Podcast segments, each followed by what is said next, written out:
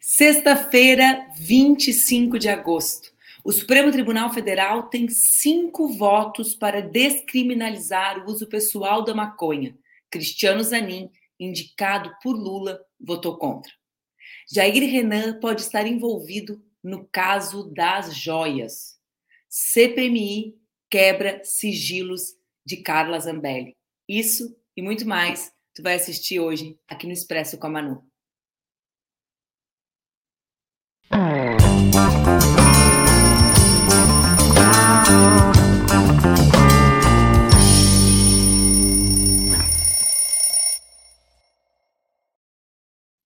dia, bom dia, bom dia. Já separou o cafezinho?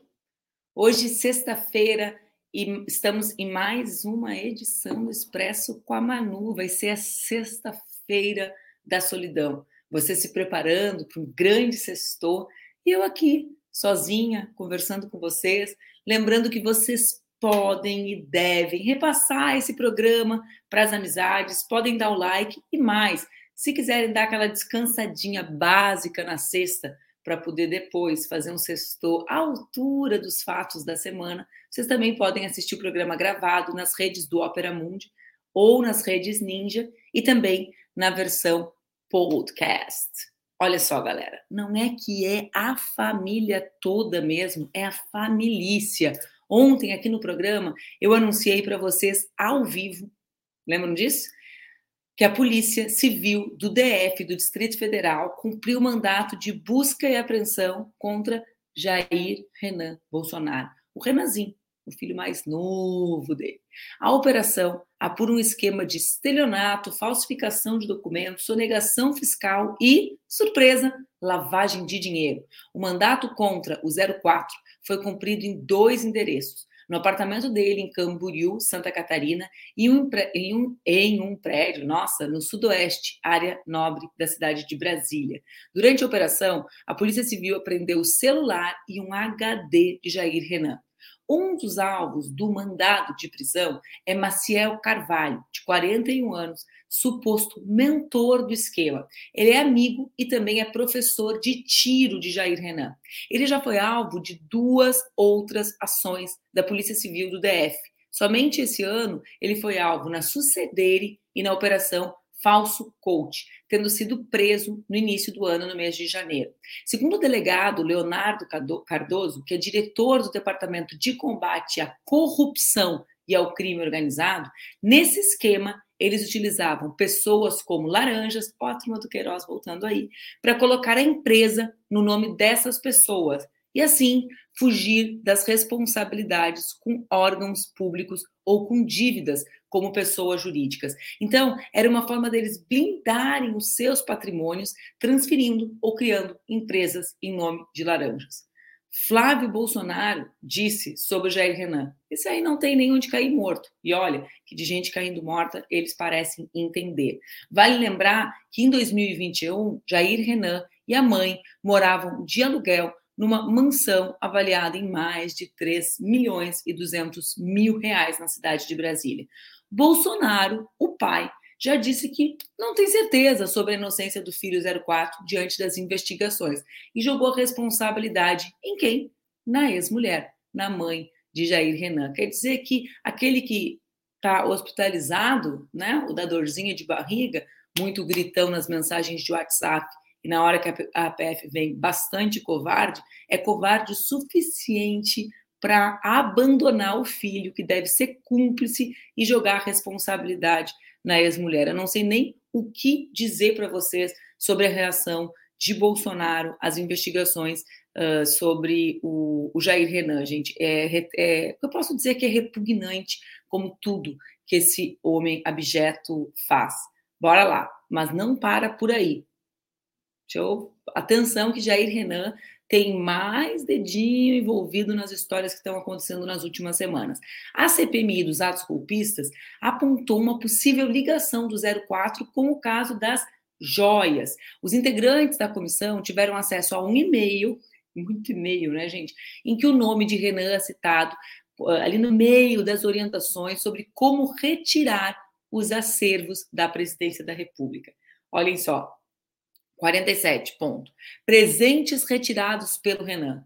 A Marjorie, da GDH, informou que quando o Renan vier buscar presentes, ele deverá selecionar e informar, informar quais quer levar.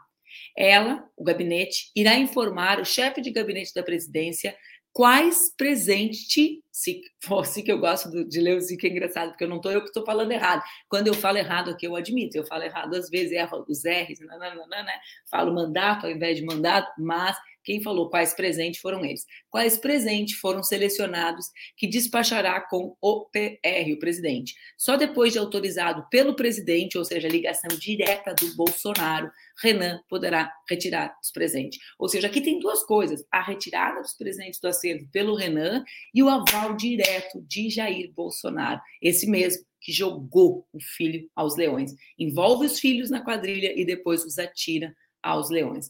Ontem, além disso, teve outros grandes acontecimentos de movimentações na CPMI dos atos golpistas, que uh, né, tem virado dia após dia o espaço dos desesperados, porque parece que cada dia mais eles estão desesperados. E então, um dia ontem foi absolutamente intenso.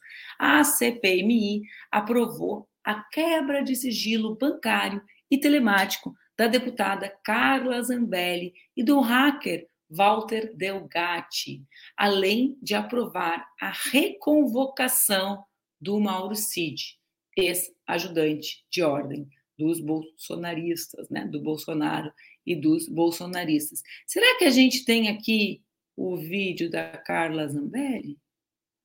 Luísa, Pati, produção. Enfim, Carla Zambelli. Comigo, o que vocês vão fazer? E olha, dá um baque, viu? Dá um baque. Dá um baque, né, Carla? Sabe o que, que eles não vão achar, Carla, no teu extrato?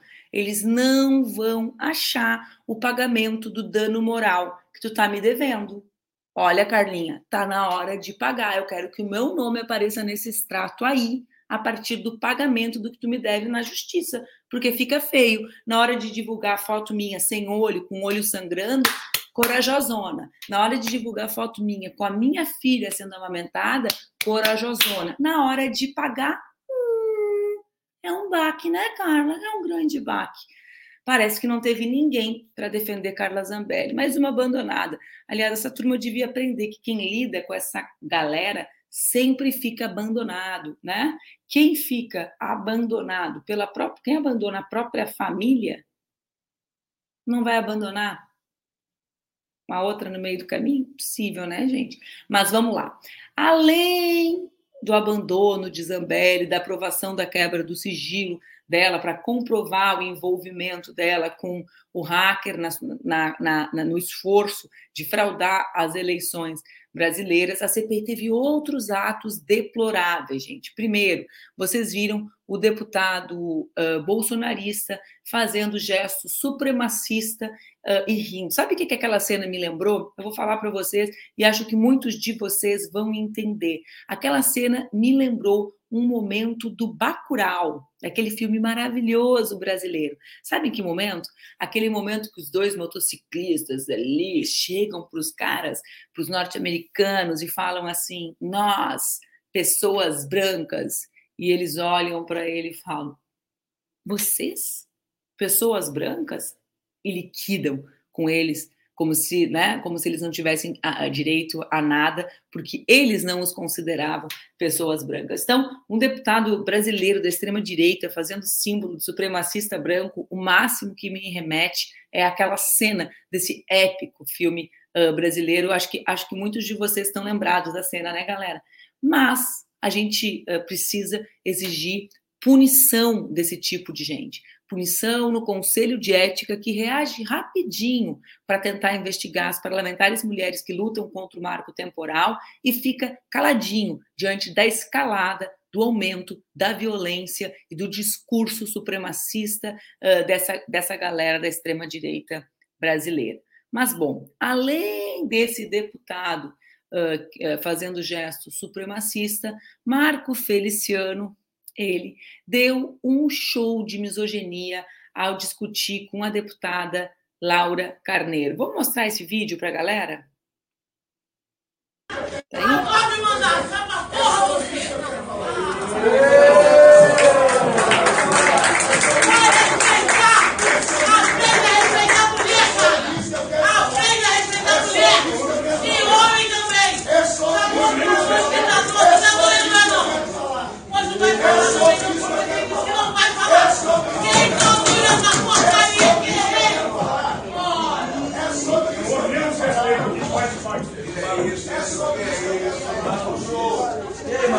É uma loucura, né, gente? O Marco Feliciano, ele existe criando esses factóides. Eu era presidenta da Comissão de Direitos Humanos, logo em seguida, eu lembro que acho que o deputado Domingos, uh, me, uh, o deputado Domingos do Estado do Maranhão me substituiu e ele foi eleito logo em seguida. Eu me recordo de uma sessão que nós fizemos de uma posse alternativa da Comissão de Direitos Humanos, eu, Erundina, Jean, um poucos momentos que eu me lembro de chorar de tristeza na Câmara dos Deputados, porque era um anúncio claro do que estava por vir. Eu quero me solidarizar com a deputada Carla e fazer meu o bonito discurso que assisti da senadora Elisiane Gama. Como vocês sabem, na CPMI estão deputadas, deputados, senadoras e senadores, justamente porque ela é CPMI, junta as duas casas. O M é de misto, né? De, não é só de uma das duas casas, nem só, do, nem só do Senado, nem só da Câmara. E eu queria que vocês ouvissem, conhecessem e aplaudissem comigo a resposta da senadora Elisiane Gama a esse esdrúxulo, cretino, que vai desaparecer da política como toda essa ralé sem vergonha né, que ocupou espaços do nosso país. Vamos ver a resposta que a Elisiane deu para o Marco Feliciano? Olha o passarinho. Primeiro dia que eu cheguei a esta comissão, o senhor me provoca. O senhor me olha com um olhar carregado de ódio. Eu estou aqui sentada nesta mesa e toda a sessão é isso, senhor deputado. Meu pai é pastor, pastor. Meu tio é pastor. Meu irmão é pastor. Eu nasci na Assembleia de Deus, pastor Marcos Feliciano, eu aprendi a respeitar essa autoridade. E por isso eu nunca lhe respondi. Mas eu quero dizer para o senhor que o senhor se tornou uma pessoa abjeta, misógina. O tratamento que o senhor dá às mulheres nesta casa é surreal. O senhor bateu nesta mesa e o Brasil inteiro viu em relação à deputada Soraya, à senadora Soraya. O senhor gritou comigo na última reunião e eu gritei, porque eu contrapus ao senhor. Como o senhor já discutiu com várias outras mulheres aqui nesta casa. Mas como o senhor me disse na última reunião, não vou mais lhe chamar de pastor, porque o senhor me pediu para eu não lhe chamar mais de pastor. E de fato, o senhor não merece se chamar de pastor. Tá vendo aí? O senhor não merece, sabe por quê? Porque o pastor, ele não é carregado de ódio, pastor Marcos Feliciano. O pastor não olha para as pessoas com o olhar que o senhor olha para cá, para esta mesa. Eu quero dizer que o seu olhar não me intimida, pastor Marcos Feliciano.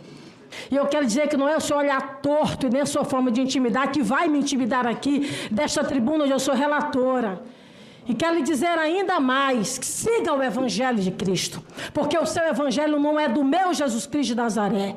O Evangelho da paz, do perdão e da solidariedade, da graça, que o Senhor não tem o Evangelho da graça. Sabe o que, é que Jesus falou para os escribas e fariseus que usavam a Bíblia para isso? Ele disse o seguinte: ai de vocês, mestres da lei, fariseus hipócritas, vocês são como sepulcros caiados, bonitos por fora, mas por dentro estão cheios de ódio ossos e de todo tipo de imundice. Você foi Todo um tipo de hipócrita imundice. comigo. Pode Você pediu palmas para ela, que teve a coragem de desmascarar. É Olha que eu estou aqui, entro e saio, entro e saio, não me... mas ficou ruim esse entro e saio aí. Desculpa aí, galera. 6h45 da manhã, aqui onde eu tô, 7h45 aí no Brasil, e eu já tô perdida na piada. Mas olha só, a grande, a, a, a grande questão desse embate entre Elisiane e o Marco Feliciano é o fato da autoridade que a Elisiane tem como pessoa que circula no ambiente da Assembleia para desmascarar esse cara que usa do púlpito, usa da religiosidade das pessoas, usa da sua condição de pastor, da fé, para incitar o ódio e a violência, marcadamente com a questão da misoginia. Aliás, vejam, a misoginia é um componente tão central do bolsonarismo que as primeiras que eles abandonam do barco são justamente as mulheres. Lá atrás a Joyce, agora a Zambelli e, e por aí vai. Mas eu quero dar meu abraço na Elisiane e dizer que nós todas temos orgulho da coragem com, uh, com a qual ela enfrentou esse fariseu, como ela mesmo disse. Bom, em que contexto esses babados todos aconteceram? Ontem, Luiz Marco dos Reis, que fazia parte da equipe do coronel Mauro Cid na ajudança de ordens de Bolsonaro, foi ouvido. Ele está preso desde maio, quando foi acusado de participar do quê? Do esquema de fraude na carteira de vacinação. Galera, eu sei, é fraude demais, é joia demais, é corrupção demais. A gente vai esquecendo as razões pelas quais as pessoas estão sendo investigadas, porque é montanha de caso bagaceiro, né, galera? É a chinelagem. O cara fraudou a carteira de vacinação num país em que 700 mil pessoas vieram a óbito na pandemia pela negligência do presidente, pelo seu discurso negacionista. Bom, o Luiz Marco dos Reis, sargento, admitiu que participou dos atos de 8 de janeiro e afirma que se arrependeu de subir a rampa do Congresso. Ele afirmou também que fez o pagamento de boleto para a família Bolsonaro e depois resolveu parar de falar. Bom, a CPMI está tendo desdobramentos intensos e as cenas do próximo capítulo devem nos revelar mais desdobramentos de envolvimentos de outras pessoas nos múltiplos esquemas de corrupção que sustentaram a tentativa de golpe do 8 de janeiro. Nossa, não é fraco, não, é muita, é muita movimentação, hein? Mas o dia de ontem não para por aí, galera. Ontem Vou até pegar um fôlego, porque esse tema é um tema de muitas reflexões. Mas vamos lá. Ontem, o Supremo Tribunal Federal retomou o julgamento do processo que define se o porte de drogas para uso pessoal é crime. No início da sessão, o ministro Gilmar Mendes revisou seu voto e passou a defender que só o porte de maconha seja descriminalizado e não de todas as drogas, como ele havia proposto lá no ano da graça de 2015, quando o processo começou a ser julgado. Essa é uma mudança bastante relevante do ministro Gilmar e é uma derrota para todos que lutam para que as pessoas com uso abusivo de Mais drogas possam. Oi, oi, oi. Não, não é para botar ah. o vídeo ainda, gente. Opa, que deu problema aqui na produção. Mas vamos lá, voltando ao que eu dizia ainda sobre o voto do ministro uh, Gilmar Mendes. É um retrocesso para todas as pessoas que lutam para que as pessoas que fazem uso abusivo de algumas drogas possam ser tratadas como pessoas que enfrentam problemas de saúde, ou seja, as pessoas que fazem uso de crack, elas precisam mais uh, da, do atendimento pela saúde do que pela, por, pelo processo de criminalização. Então, foi uma derrota da luta pela saúde pública pelo tratamento adequado para as pessoas que fazem uso abusivo de droga. Mas voltemos ao tema da descriminalização da maconha. Bom, nesse momento nós temos cinco votos para liberar o porte da maconha para consumo pessoal. Foram favoráveis o Gilmar, no seu voto, o ministro Barroso, o ministro Alexandre de Moraes e Rosa Weber, que se aposenta no mês que vem e que quis adiantar seu voto, mesmo com o pedido de vista de André Mendonça. Quem é quem é a pessoa que votou contra. O ministro Cristiano Zanin. Eu vou permitir que vocês assistam, permitir agora que vocês assistam o vídeo do voto do Zanin, de uma parte absolutamente equivocada da justificativa desse voto dele. Bora lá, agora sim, Paty, pode rodar o vídeo. O pote de drogas para consumo, na minha visão, apresenta problemas jurídicos e ainda pode agravar a situação que enfrentamos nessa problemática do combate às drogas, que é dever constitucional, nos termos do artigo 144, inciso 2 da Constituição da República. Não tenho dúvida de que os usuários de drogas são vítimas do tráfico e das organizações criminosas ligadas à exploração ilícita dessas substâncias. Mas o Estado tem o dever de zelar pela saúde de todos, tal como previsto no artigo 196 da Constituição da República, a descriminalização, ainda que parcial, das drogas poderá contribuir ainda mais para o agravamento desse problema de saúde. A ratio legis do artigo. É incrível, né, galera?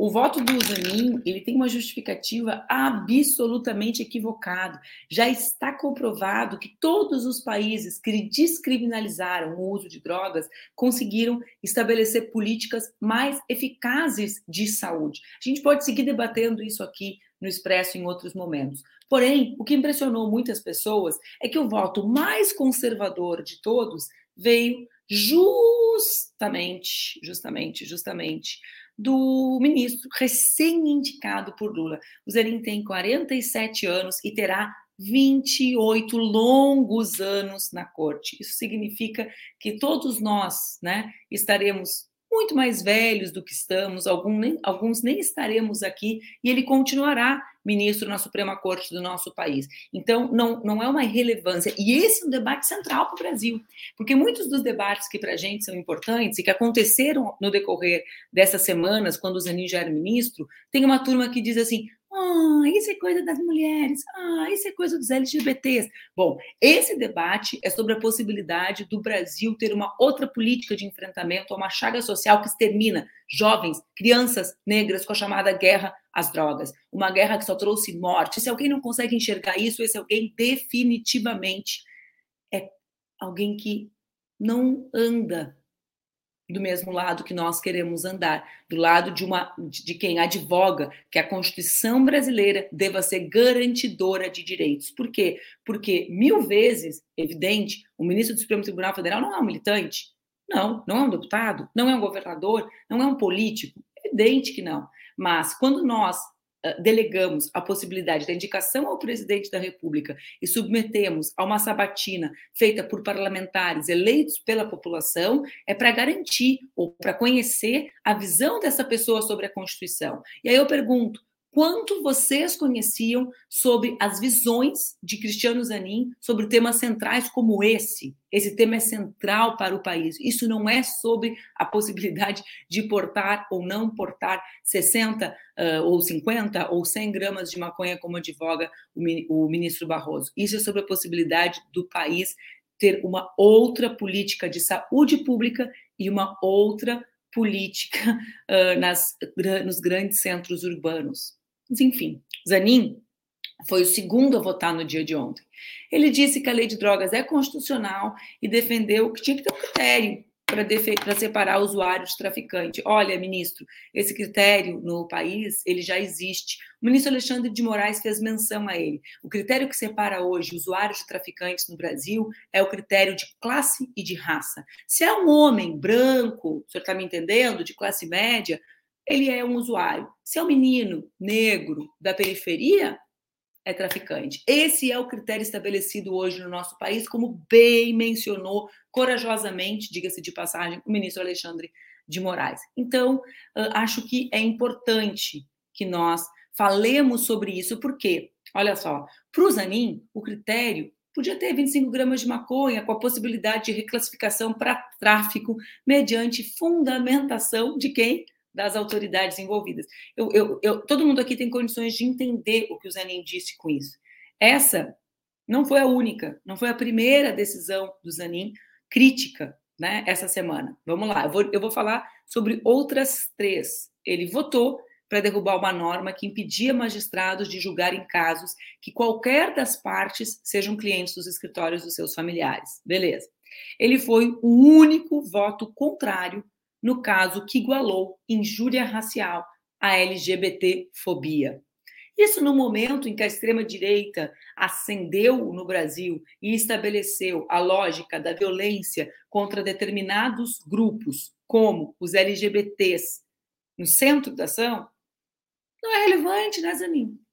Ministro Zanin. Bom, e ele também, vejam, votou contra a aplicação do princípio da insignificância em furtos de itens de 100 reais, ou seja, ele votou para manter a condenação de dois homens que furtaram um macaco hidráulico e dois galões de combustível, uma garrafa de óleo diesel que valiam 100 reais.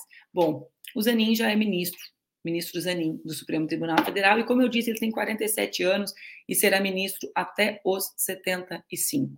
Mas nós temos uma ministra para se aposentar, a ministra Rosa Maria Weber. E eu torço para que nós consigamos ter uh, uma ministra, mulher, Se tivermos uma mulher negra, como temos a Soraya, por exemplo, como candidata, ainda melhor, comprometida com as pautas de direitos sociais da Constituição, com, uh, comprometidos com a ideia de que o Brasil precisa ser um país em que o poder judiciário seja garantidor dos direitos previstos pela Constituição brasileira. Eu não posso dizer para vocês que eu estou surpresa, mas eu uh, muitos de nós não estamos surpresos, alguns falaram sobre isso e foram linchados publicamente, porque nunca é a hora de estabelecer determinados diálogos públicos, críticas públicas que podem fazer com que nós avancemos para uma determinada parcela das pessoas. Nunca é momento de estabelecer a crítica como uma ferramenta de acúmulo político para a transformação social. Né? Nunca. Então percebam, há aqui uh, um tema, um contencioso. Quanto que a gente pode estabelecer o debate público sobre o avanço nessas indicações e em outras pautas? Na minha opinião, e eu repito isso, falei sobre isso ontem, quando da votação do marco temporal na comissão do Senado, transformando em projeto de lei e facilitando, portanto, a aprovação, né? A direita está sempre na ofensiva. E se nós não acumulamos força e a crítica, né, o debate público, crítica nesse sentido, crítica no sentido de, do, do, debate dos contenciosos que nós temos socialmente, se nós sempre ficamos ali, não é hora, não é hora, ele sabe o que está fazendo, como, como nós acumularemos para fazer com que o governo Lula seja exitoso? Eu não conheço outro caminho, né? Eu vou repetir, eles estão atuando, eles estão acumulando. E nós precisamos acumular também, espero que acumulemos agora, quando da, da indicação da ministra que substituirá a ministra Rosa Maria Weber. E eu já falo no feminino porque torço que esse seja um assunto uh, importante uh, para nós, né? Claro, vai surgir aquele assunto, tem que ser de confiança. Já falei sobre isso, né? Poucas de nós sobramos na política para termos relações de confiança, né? Mas a gente tem trajetória. Muitas juristas mulheres têm trajetórias, muitas juristas mulheres estiveram na linha da frente denunciando o lawfare brasileiro. Esse é um tema importante. Não, eu conheço a Associação Brasileira de Juristas pela Democracia. Ela é, sobretudo, constituída por mulheres da, do campo do direito, né, juízas corajosas, advogadas corajosas, que estiveram na linha de frente da denúncia do Estado judicial brasileiro. Então, existe muita gente que é de confiança política da sociedade para que nós possamos uh, acumular nesse sentido. Bom, vamos falar um pouquinho de boa algumas outras coisas que aconteceram. O Senado aprovou ontem uma medida provisória que reajusta o salário mínimo, ampliando a faixa de isenção isenção do imposto de renda. A proposta prevê que quem ganha até R$ 2.640 por mês não pagará imposto de renda. Esse texto ia perder a validade na segunda, se ele não fosse aprovado em definitivo, e agora ele foi a sanção presidencial. O texto também estabelece que a política de valorização do mínimo, vocês lembram disso, entrará em vigor a partir de 1 de janeiro de 24. Segundo essa proposta aprovada, que foi a sanção presidencial, a valorização será correspondente à soma do índice da inflação do ano anterior com o índice correspondente ao crescimento real do PIB dos dois anos anteriores. O índice de inflação que será considerado será o Índice Nacional dos Preços ao Consumidor acumulado nos últimos 12 meses, encerrados em novembro do exercício anterior ao do reajuste. Então, é a volta da política de valorização do salário mínimo, né?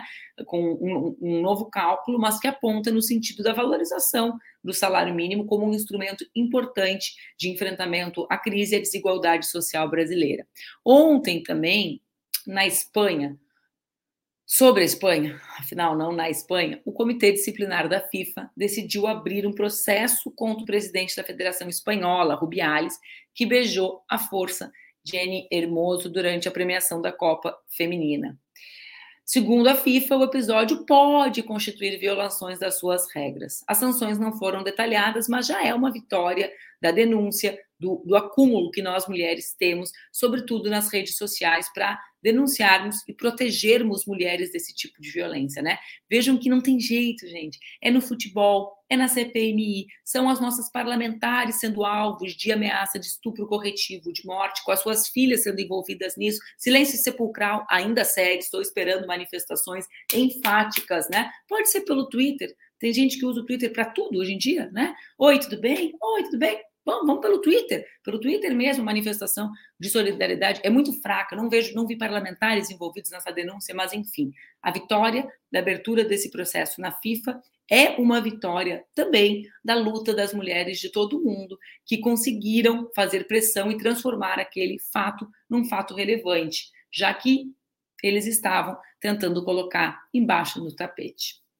Que massa. Vamos lá. Ontem, durante a 15ª cúpula dos BRICS, o presidente da África do Sul, o presidente Cyril, anunciou que a Arábia Saudita, Argentina, Emirados Árabes Unidos, Egito e Etiópia vão passar a ser membros dos BRICS a partir de janeiro do próximo ano. Na próxima semana, na quarta-feira, o Supremo Tribunal Federal deve retomar o julgamento sobre o marco temporal. A gente já conversou sobre isso aqui um pouco ontem. Essa votação torna-se ainda mais urgente em função da pressa com a qual os parlamentares tentam aprovar um projeto de lei relacionado ao marco temporal. Então, muito relevante o retorno da votação no Supremo. Além disso, na quinta-feira, dia 31, Bolsonaro e mais uma galerinha sua vai depor concomitantemente, paralelamente, na Polícia Federal. Bolsonaro vai duas vezes. A primeira, para tratar sobre as mensagens golpistas enviadas no grupo de empresários. A segunda, sobre o caso das joias. Nessa ocasião, é que a PF vai fazer aquela festa, todo mundo separadinho, ouvindo, denunciando. Bom, na quinta, dia 31, está marcado o depoimento de Gonçalves Dias, ex-ministro do Gabinete de Segurança Institucional, na CPMI dos atos golpistas. Esse general foi nomeado em 29 de dezembro e estava no comando da pasta quando os golpistas tentaram invadir, invadiram né, os prédios, mas tentaram efetivar um golpe de Estado. Por último, quero deixar para vocês uma imagem da semana. Será que a gente consegue botar a, a mugshot, que é essa fichação de Donald Trump? Gente, eu quero dizer para vocês. Durante um longo período, eu achei, entre ontem e hoje, que essa imagem era uma imagem da inteligência artificial.